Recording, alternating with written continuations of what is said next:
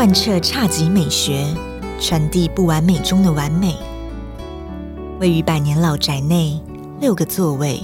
一家只有在白天营运的无酒精酒吧，让在白天出没以及不适宜饮酒的人，也能够享受社交氛围、品饮风味。联合开趴，独享时光。我是主持人李成宇。很多人都会说，酒不醉人人自醉。以前都觉得这是一种属于文学浪漫的形容，一直到无酒精调酒这种很新的饮料形式出现，才让我认真开始想：人在吃食物、喝饮料的时候，除了填饱肚子、解渴、摄取酒精之外，真的有更多是对于人际情感交流的需求。这期节目邀请到台北无酒精酒吧一时无酉的店主黄兴浩，朋友都叫他的昵称小白。来跟我们聊聊什么是无酒精调酒，欢迎小白。主持人好，听众朋友大家好。其实我一直很犹豫要怎么介绍小白哦，你算是呃调酒师吗？还是应该叫做无酒精调酒师？那这样无酒精，我们还能叫做是调酒吗？我想说，我们可以先来谈谈，就是无酒精调酒跟有酒精的调酒的差别在哪里？哈，那就是呃，其实大家都知道，大部分的天然的食物，像是包括发酵类的东西，其实都有含微量的酒精，包括你可能放在冰箱的水果放久的，然后它才会发酵，都会发酵这样子。对，那其实，在根据台湾烟酒管理法的规定，就是零点五 percent 的酒精以内的饮料。或是都我们都可以称之为食品，它就不属于酒精饮品。那这点就是在美国的法律规定上也是一样的。那英国就是更加的严格，就是零点零五 percent 以内的，我们才叫做就是呃无酒精的饮料。对，那其实呃酒跟无酒精的东西，它当然有物理上没有办法被弥补的差距，就像你喝可乐一样啊，你喝再多，就是它它也不会醉，它过酒测也呃没有问题。啊，很多客人来的时候就会抱有这样的疑问，那我喝了这个是不是？哎、欸，我可能哎、欸、是不是不能开车这样子？哎、欸，但其但其实是非常安全的。在做调酒这件事情，无酒精调酒这件事情上，我的出发的理论基础与知识。概念、技术等等的，都是以一个调酒师来出发。就像呃，咖啡师他也可以做无酒精饮料，厨师他也可以做无酒精饮料，但是就是各自的出发点以及使用的技法不一样。那我就是一个以一个调酒师的身份来做无酒精调酒这一件事情。那为什么小白你的店名要取名叫一时无有？这很特别，有什么意涵吗？其实当初这个名字是我和我的合伙人。呃，我在创办的时候，就是有一群很好的伙伴，那我是我们一起去构想的。那一时无有可以分成两个部分去看，一时是一个佛教的用语，它是一个对时间非常暧昧的词汇，就是像一时快乐，一时悲伤，但是我们不知道这个一时到底是多长或多短。当初因为我们在做呃五九零酒吧这一件事情的时候。并没有其他人可以参考，因为我们是、嗯、台湾很早、呃，台湾很早，或者甚至说是在整个亚洲地区，我们是第一个在做这件事情的人。大概是什么时候？那个时候，那个时候是呃二零二零的二月，嗯、然后呃非常的不巧，就是呃我们在刚好遇到疫情，刚好遇到疫情，对，是二零一九年的年末开始在筹备，那开业的时候刚好就是第一波疫情这样子，对，那时候就是因为我们并不知道这个企划到底。呃，能不能成功，或是可以营业多久？所以意识是有这样的意思。那有的部分是酒字去水，那就是象征就是不完美的酒，也会带到就是我们酒吧的美学概念侘寂。那侘寂的主要的核心的想法就是希望大家能够去感受不完美的美这一件事情。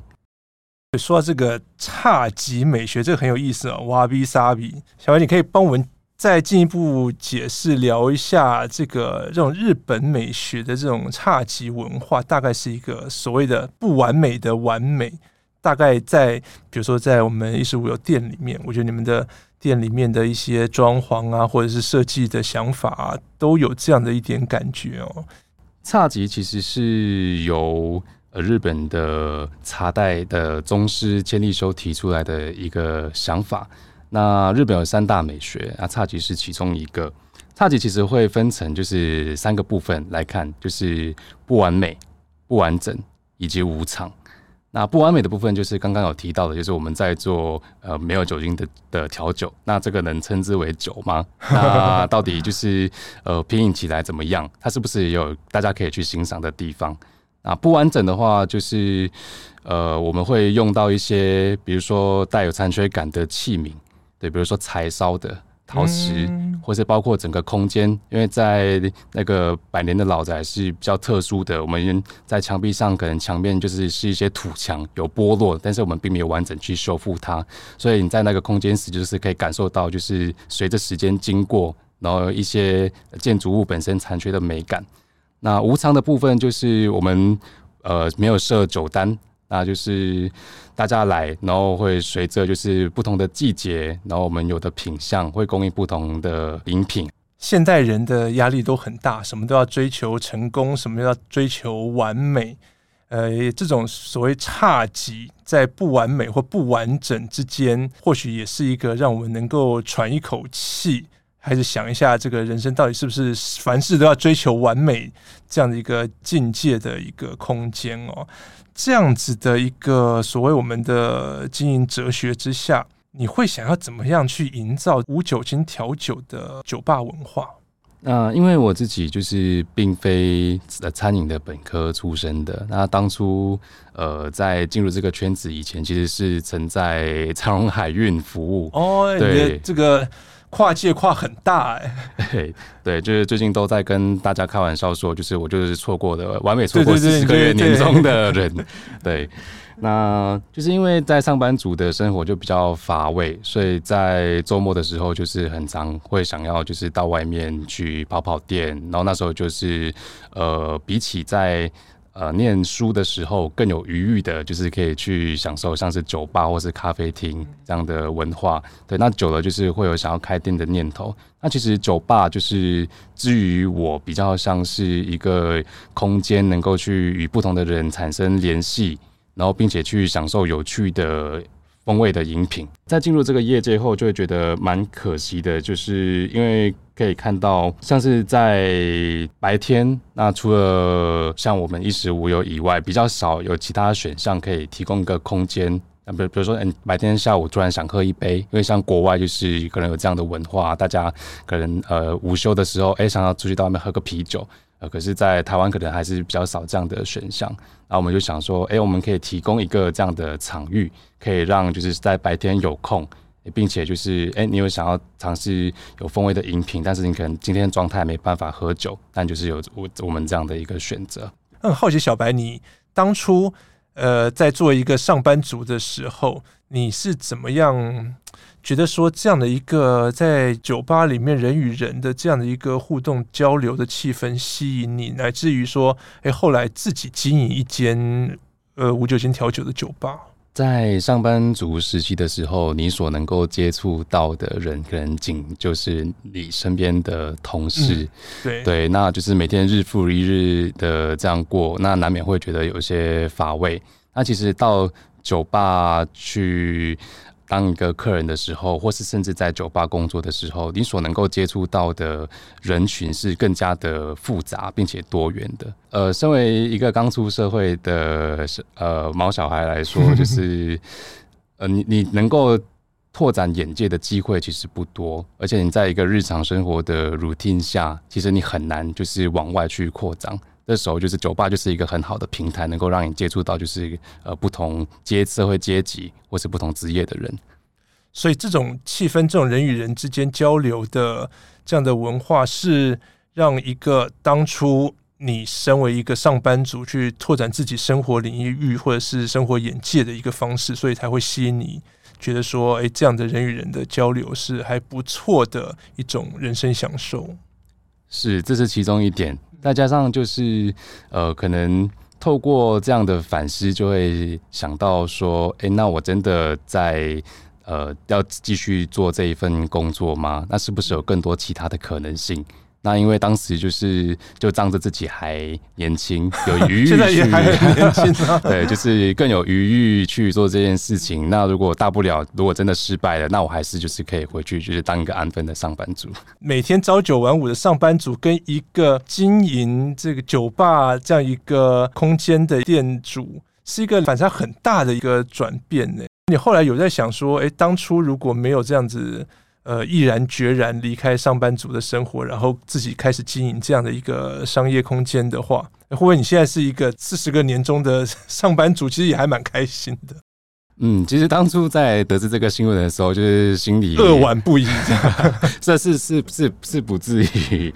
对，只是会觉得，哎、欸，其实人生百态，这样还蛮有意思的。但我后来仔细想一想，现在的生活或许是还比较开心的，嗯、对，因为。呃，可能因为家境前家庭背景的关系，自己也比较呃艺术家个性一点，嗯嗯，所以可能呃没有办法，就是一直在重复做一样的事情。其实包括到现在在经营酒吧这件事情上，就是还是一直在很致力的，就是在做一些呃跨界的合作，对，让让自己的工作没有那么的乏味。嗯，对，而且包括像呃每一天在店里。就是可以认识非常许多有趣的客人。那其实我在开一时无酉有最大的回馈，其实不是单纯的金钱上，比较像是呃，一直到听到不少的客人就是对我说，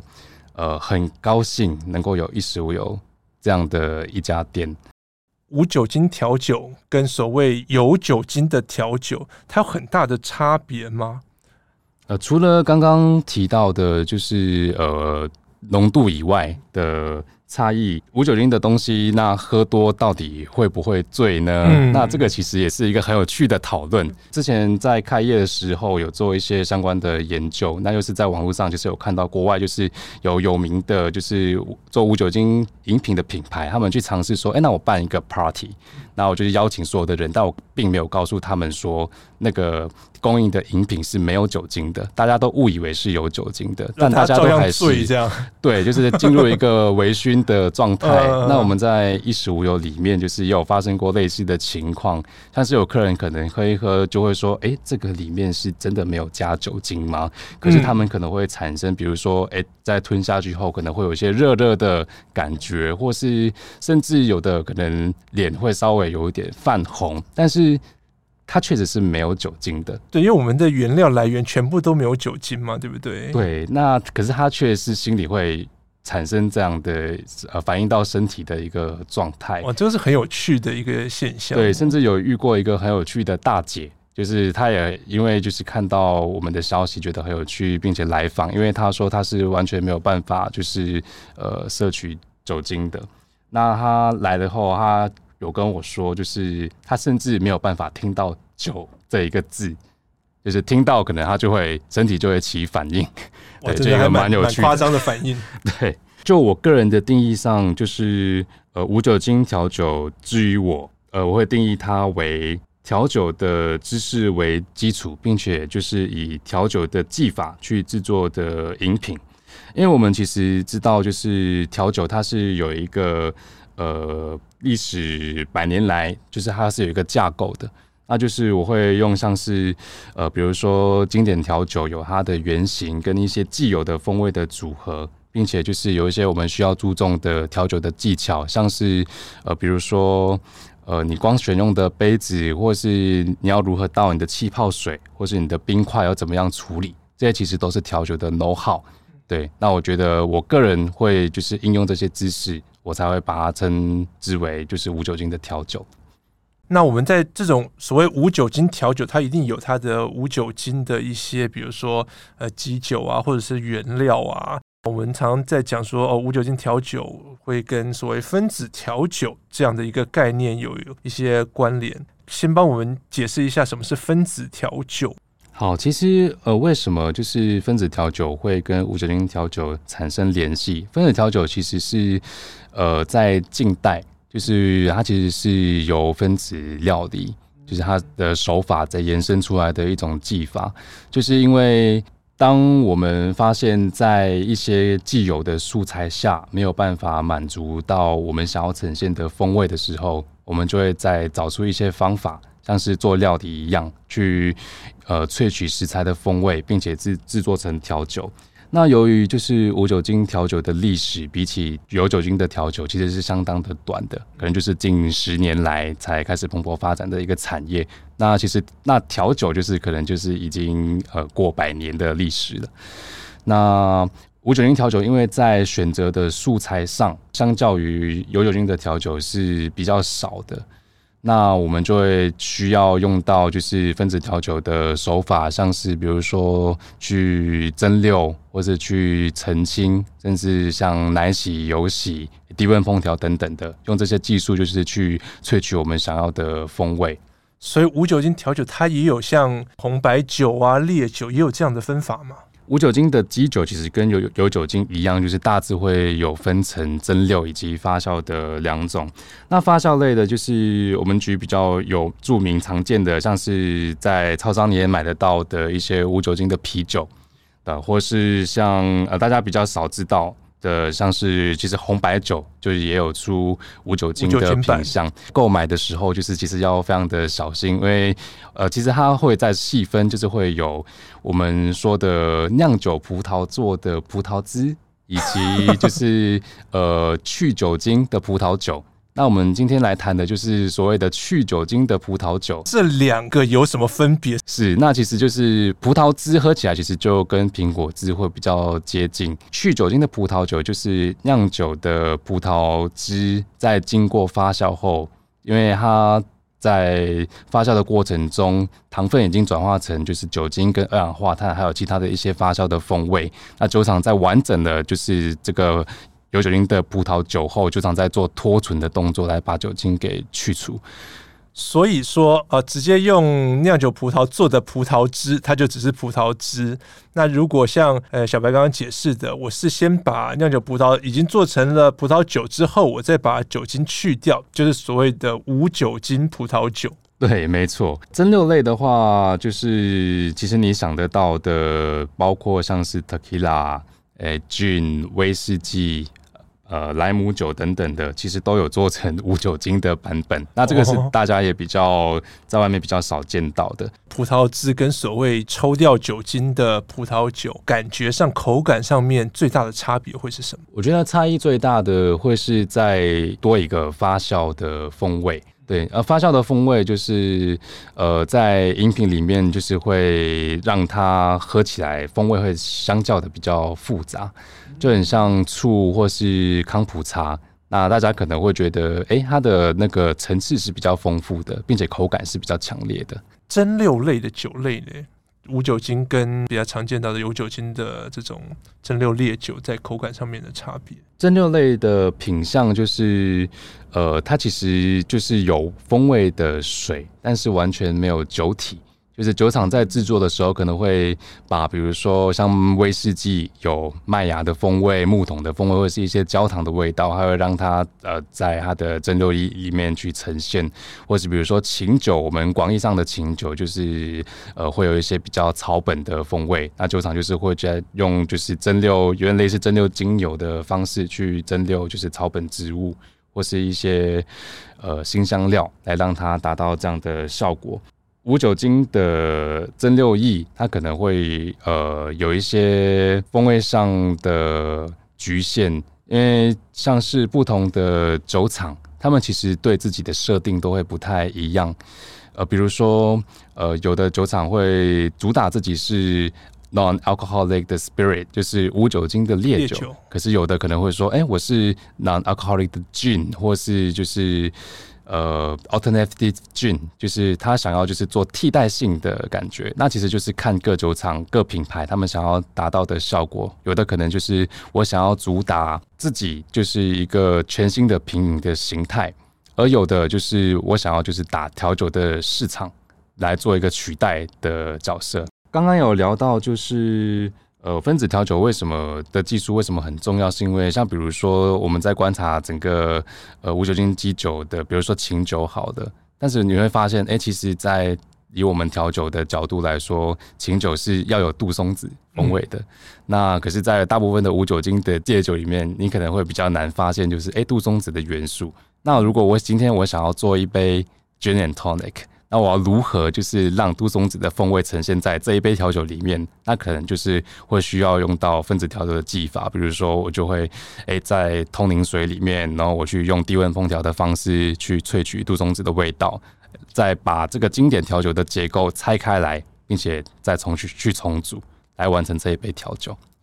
那小白，我们刚刚讲到的都是很理论性的东西，你可以举一些你实际上面在操作的这种无酒精的调酒饮品，来跟我们解释一下，呃，所谓无酒精调酒在现实我们的呃生活里面，大概会是一个什么样的形态？大致我会将它区分成两大类。那就是一个是像刚刚有提过的 Gin and Tonic 青通灵这样，就是我们会将经典调酒，就是既有的调酒拆开再来重构。另外一个就是我们会自行研发一些，就是我们所谓的品牌的创意的调酒。在做设计的时候，也会考量到，就是希望能够推广一些台湾在地的风土，所以我们会用到一些在地的食材。那比如说像刚刚提到的 Gin Tonic，那除了杜松子以外，有时候也会替换成就是原住民的香料马告，对，那就是会带一些香茅的味道，然后还有跟新香料的一些无酒精的蒸馏液是非常的搭配的。对，那我们也会用到像台湾的无籽柠檬，然后来去做糖浆，来做 Cordial 酸甜汁。那南糖浆也会应用在一些常见的经典调酒，呃，像是秦磊，然后白色佳人 White Lady 和 Whisky Sour 等等的。对，那我们店内呃会不定时，我们会跟不同的甜点品牌合作，那一直都有在供应不同的甜点的 pairing。那我们有一个一年四季都会供应的柠檬塔，那会搭配我们做的一个绿茶的香槟。啊，绿茶香槟目前这一季我们是用台湾的包种绿茶，然后做一个比较清新带花香，然后偏酸带气泡的绿茶的香槟。那基酒是用了来自澳洲的去酒精的白葡萄酒，那品种是葡萄品种是 Sauvignon Blanc，对，那本身就是会带一些像是芭乐、青木瓜等等的味道，那跟茶香还有柠檬塔都非常的搭配。传统的香槟。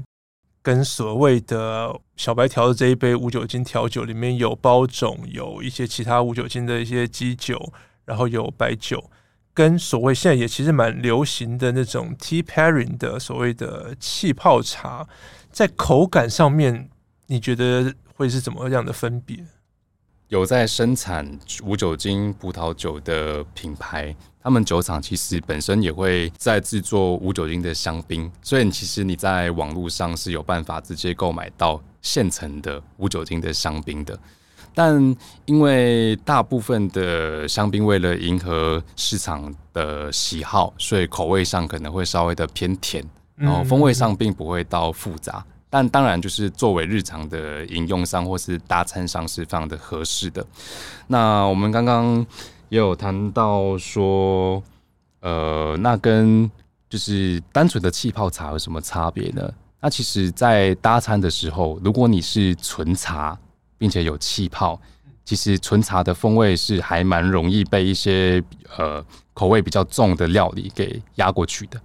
但是如果今天你是有用呃，发酵的呃无酒精的葡萄酒去作为基体去支撑的话，它其实风味上就是它的结构是足够强的，就是你并不会完全的被料理给压制过去。之前有跟小白聊过，一般酒类的所谓酒体酒感是无酒精调酒没有办法具备，也没有办法这个比拟的。我们在无酒精调酒的时候，是会怎么样去把这一部分补足，让大家觉得说，哎，不会喝起来好像哎没 feel。就是如果大家在平常跟朋友聊天，大家都会发现说，哎，其实为什么有酒的东西好像比较好喝？是因为酒精本身的呃催化让你。就是大脑回旋的原因，这背后的原因是什么？有点，但其实是呃有比较呃科学根据的方式去解释的。因为酒精其实在饮料里面，就是呃它有几个作用。那一个就是给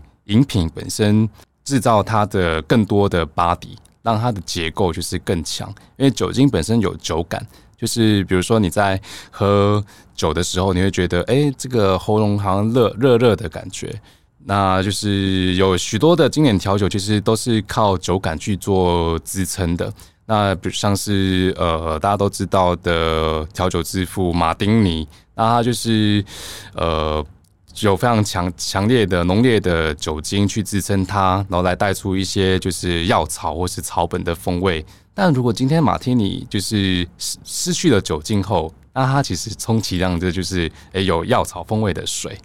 哦，哎、欸，这个比喻很有很有趣。对，那还有就是酒精的另外一个功能，就是它有强化风味的功能。像比如说，你今天喝一个柳橙汁，它可能好喝的程度是六十分，可是加了酒精，它可能风味会强化到八十分。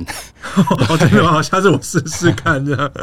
对，呃，酒精。就是在各种的酒类，就是因为其实所有的材料或是味道的分子也是有分所谓的像是水溶性、酒溶性或是油溶性的，所以有的风味确实就是呃，你只有在酒类你会更加容易的做萃取，并且就是品饮到那样的风味。嗯、那今天我们在做无酒精调酒的时候，就是那在把酒精抽掉后。那你要如何就是再做出一杯就是有层次的饮品？那可能就是有几点可以去加强。首先，第一个就是呃，因为酒精本身就是我们刚刚说就是酒感 body 的部分，那它其实就是可以用像是糖等等的增稠剂，对，来让就是饮品的浓稠度变高。因为比如说，你看糖浆的流速是比较慢的，那它其实就是会有厚度。对，那就像呃。我们说，包括咖啡或是茶，其实本身都会有带有那个微量的油脂，那它这个也算是质地的一部分，这样子。对，茶则是有它那个所谓我们说的滋味，嗯嗯，对，那就是要如何让这个呃质地上更丰富，那可能会需要用到这样的一些素材。那另外就是呃，包括。呃，我们要如何呈现一些比较复杂的风味？那可能会用到一些带酸味、苦味，或是有发酵的风味的食材。那最后则是呃气泡类的东西，其实相较于就是没有气泡的，在口感上会更为的丰富。那我们可能就是会用自己做的设备，然后来让饮品里面就是注入二氧化碳或是氮气等等的。对，另外就是调酒也有常见的，我们会在调酒里面加蛋白。来让它就是呃产生一些泡沫，然后喝起来比较 creamy，像是奶昔的口感这样子。为什么不干脆就直接当一个调酒师就好，反而是要这个到这个无酒精这样的领域，然后来做更多更复杂的手法，让他觉得口感啊或什么的来满足这个客人。当初工作的酒吧，就是之前是在东区的一家叫喝酒蛙鼠的酒吧服务。那在那时候，它是一家在晚上正常营业的酒吧，然后并且 对对对对对对，那就是这是大家一般想象中的调酒酒吧这样子，然后晚上就非常的热闹，对啊，座位数可能大概每天会就是三十个座位，那满的时候就是非常的吵闹，然后热闹，对，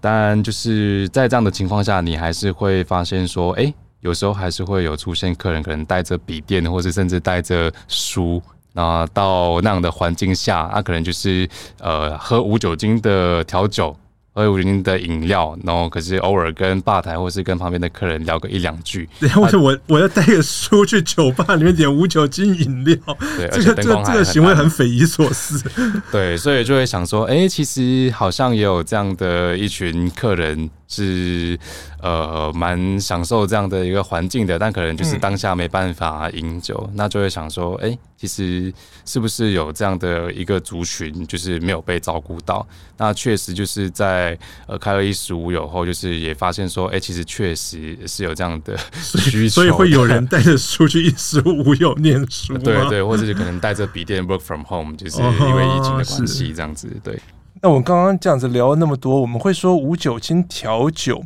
是一种追求最像一般传统调酒的这样的目的吗？以我自己观察客人啊，我们就会发现说，其实大概会分成几种不一样的客人的属性，像是有的是想要戒酒，然后但是所以他就会想说，或是比如说呃。平常就有饮酒习惯的孕妇，那在怀孕后就是便不能喝酒，她想要找取代性的商品，那、哦、可能就会追求说，哎、欸，我想要非常接近真的酒类的产品。嗯、那有另外一种就是，呃，可能单纯的就是追追求一个风味的堆叠，或者是就是追求这个，我想要在这样的环境下。来品饮东西，但我并没有设限，说我想要喝到什么样的呃产品，就是是是真的很像酒，还是真的不像酒，那也没关系。而且有的客人可能就是因为宗教的因素，或是呃因为呃健康的关系，他可能从来就没有品饮过酒类，所以到底是不是很像酒，对他们来说可能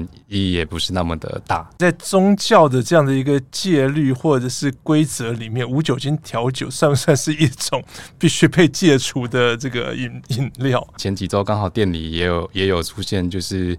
呃和尚的客人，对，这也让我非常的讶异。家人是可以喝这个无酒精的调酒的，而且非常的有趣，因为像是像现在有非常多的产品，包括我们中餐会看到的像素素肉，呃，那素肉是不是有在这个戒律下？那也是蛮有趣的一个讨论，嗯，或是比如说像素食的未来肉。是，那被叫做未来肉，那它是不是？对，这可能要叫叫那个宗教界或宗教学者有一些讨论，这样对，没错。对，有的时候我们说无酒精的调酒，有的是时候单喝，或者有的时候是搭餐。那我们在搭餐上面无酒精调酒有什么样的原则吗？根据过去，就是我们跟一些餐饮的品牌合作。那在讨论的过程中，比如说有时候我会带一些，哎，我们店内常态供应的调酒，然后去尝试搭餐看看，就是可不可行。但后来都会发现说，你今天饮品，如果你是风味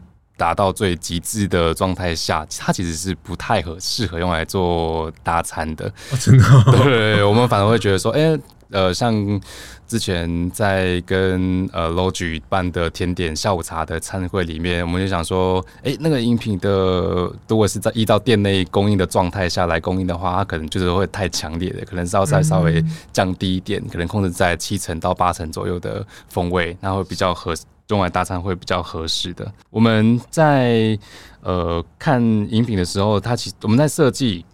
就是。呃，调酒下我会把它分成两种，一个就是如果是单喝的话，像刚刚说的，我们会把就是风味就是呃堆叠到最极致，然后看你想要强调在那一杯调酒里面，你想要呃强调哪一些味道的主调性，然后再佐以就是其他的一些副材料，然后来让让整个味道就是做的更完整。那在搭餐的时候，就是其实呃调酒或是无酒精的调酒，在搭餐上就是比起我们传统的 wine pairing 会更加的有优势，因为 wine wine pairing 就是你是从既有的库存里面去挑选。合适那一道菜的葡萄酒或是 Sake 等等的酒类，但是今天如果你是在设计一个调酒，你其实是可以依照那一道菜，你去选择你想要的食材或是味道，去做一些细微的调整跟变化，来达到就是跟那一道菜完美的符合。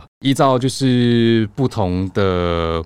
菜色或是不同的主厨的喜好，那我们就是会有不同的设计的调酒的目标。像比如说，哎，我今天我是想要让这一杯调酒跟这一道菜喝起来是有一个一加一大于二的效果，或是比如说这一道菜，哎，有用到某一些元素，比如说，哎，我想要让这个酱汁的味道在呃在喝了调酒后，哎，酱更加突出酱汁的味道。那我是不是就是调酒？就是哎、我想要衬托出这一道菜的某一些特点而去设计的。那最后就是，比如说像是比较油腻的菜色，那可能主厨就会就会想说，哎、我想要这个饮品，我不是要衬托，也不是要让它变得呃风味的更加充足，而是我想要刷新我的味蕾。比如说我在吃了一口，哎、欸，我可能喝一个比较清爽，然后可能跟呃那个菜色是稍微有点冲突，但是又可以让你的味觉就是重新 refresh 的感觉，来达到这样的一个刷新的效果。比如说，如果现在有一间中餐厅要跟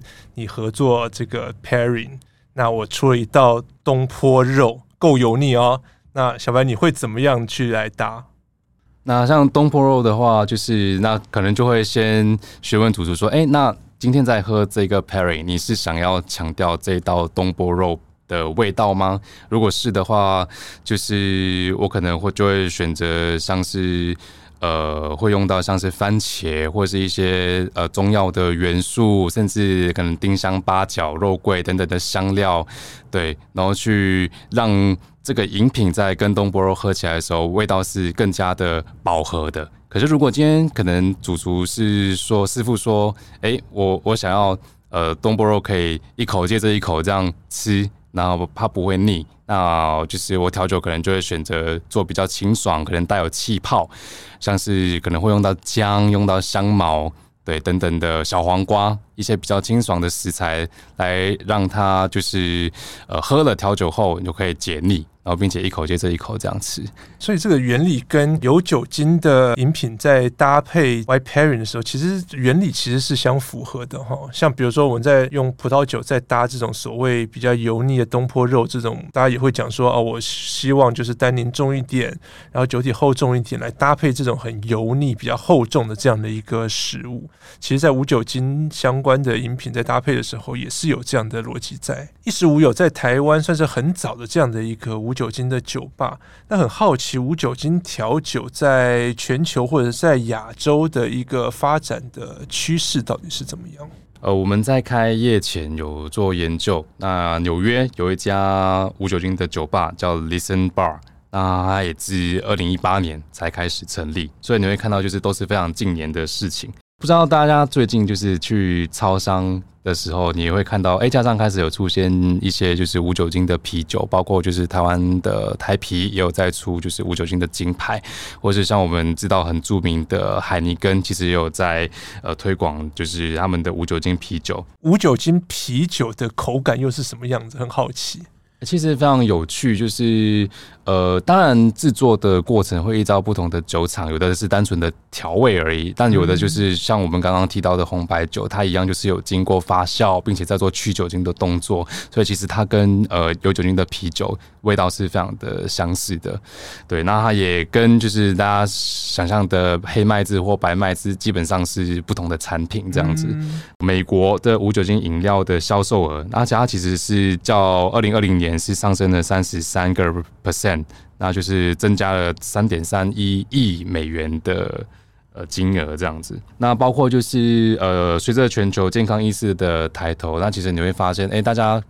呃，开始更加的养生，那吃素的人口就是也逐年的增加，甚至出现像我们刚刚说的未来肉这样的一些呃素食的替代品，或包括素食的 cheese 等等的。那你会你会看到说有非常多的国家在推广一些节日，像是呃英国酒精饮料协会就是也有提出呃说，哎、我每年的一月我要戒酒，那像我们叫 Dry January。亚洲的部分的话，就是。呃，如果以前在大家还可以旅游的时候，你有到日本，你可能去居酒屋的时候，你就已经有发现说，哎、他们已经在供应，就是我们刚刚说的无酒精的啤酒。那其实，在国外是比较普遍的。那台湾一直到二零二零年的中旬，就是在一十五有开业后的一段时间，你才在呃各大的超商或是一些百货，你才能够看得到这样的产品。那其实二零二零年的。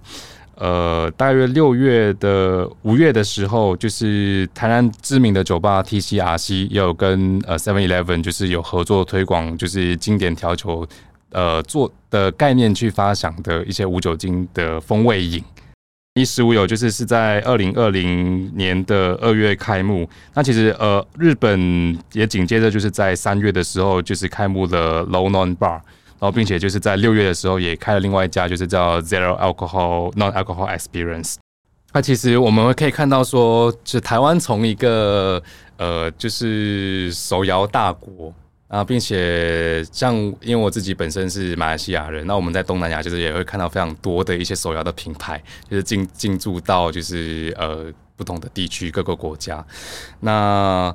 在这样的一个环境下，就是。呃，甚至像在台湾，你也会注意到身边许多的朋友们在工作，可能呃在三餐之余结束后，哎、我都会想要来一杯饮料。那在这样的一个情况下，就是呃无酒精调酒，你要如何去跟这些饮品去做一个比较明显的区分，或是 对我们的竞争者太多了，包括哦，对，好，有酒精的饮品是一种，你说其他的果汁或现在的茶，或者是甚至刚刚提到的手摇饮，对我们怎么定位这种无酒精的调酒、无酒精的饮品，它在我们生活里面的定位？就像刚刚前述有提到，就是我个人会觉得说，因为我是一个呃调酒师，所以。我会用到就是一些调酒的专业知识，就是去呃设计这一个饮品。那它其实呃不管是在风味的表现下，或是呃它用的原料，其实都是相较于一般的饮品会来的再更加的昂贵。那像刚刚呃有提到的呃五九零的蒸馏液，其实价格都会落在像是一千块台币左右一瓶。嗯啊，甚至就是会比一些有酒精的基酒来的还贵。对，那其实疫情的关系下，你会发现，哎、欸，其实台湾有许许多的食客，因为就是不能出国到处吃吃喝喝，所以留在台湾的。然后再加上就是呃，像是亚洲五十大或是米其林等等的餐饮评鉴，就是进驻到台湾来，就会发现说，哎、欸，但是大家并不是像以往那样，就是哎、欸，我要注重 CP 值，我要便宜。那就呃，而是会转向说，哎、我要如何去呃去欣赏这些价格单单价可能比较高，但是就是更为细细致细腻的东西，这样子。小文，你会觉得如果无酒精调酒它可以有这样多的优势的话，那它的市场或者是说有朝一日它的市占率会打败所谓酒精饮品吗？如果它做到真的好，很像。或者是说，呃，更多人能够喝它。目前的观察下，其实呃，无酒精的这些饮品，它其实还是属稍微小众的市场。虽然它是一个蓝海，因为无酒精的饮料，其实拆开来看，你包括像是饮。就是我们一般的手摇饮，甚至茶或是咖啡等等的，其实都可以属就是无酒精的饮料。但是如果今天就无酒精的调酒本身来说的话，呃，它可能还是呃像是素食的未来肉。这虽然每一年那个数字逐渐的销售量成长，可是你可能还是不可能打败荤食。对，至少现现境况来看，可能还是会比较困难。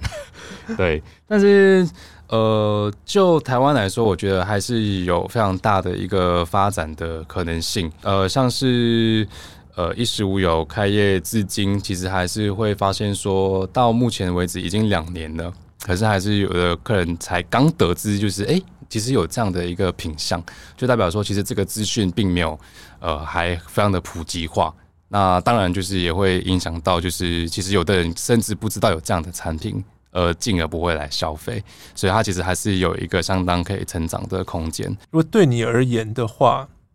有酒精的饮品跟无酒精的饮品最大的不同是什么？那我最早开始在接触酒类，其实是大学的时候。那其实最一开始接触到的东西是威士忌。对，就是呃，风味上的 强烈，对，并且细腻这样子，也是从那时候就是就开始的呃，对于就是品饮风味的训练这样。那就是到现在，其实呃，如果是呃我个人的角度，我会觉得我在不同的情境下，就是我会想要呃喝有酒精或是无酒精的东西。像比如说呃，今天我可能。呃，非常的疲惫，对，呃，下班结束后，我可能就会想来点就是有有酒精的东西来缓和一下我当下的情绪。但当然就是呃，也也有不想喝酒的时候，对，那那个时候呃，如果想要喝一些有趣的东西，那我可能就会选择就是喝无酒精的调酒这样子。饮食要讲究风格，无酒精调酒的英文 Mocktail，黄信浩不太同意。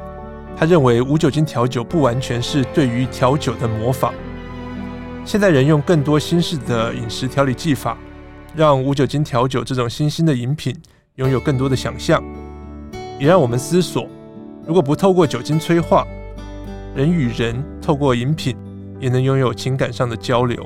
虽然无酒精调酒不会让我们喝得烂醉，但是还是提醒听众朋友：饮酒过量有碍健康。今天谢谢衣食无友黄新浩小白来跟我们聊无酒精调酒，也谢谢听众朋友陪我们到最后。谢谢大家，谢谢主持人。上网搜寻 vip.udn.com 到联合报数位版看更多精彩的报道。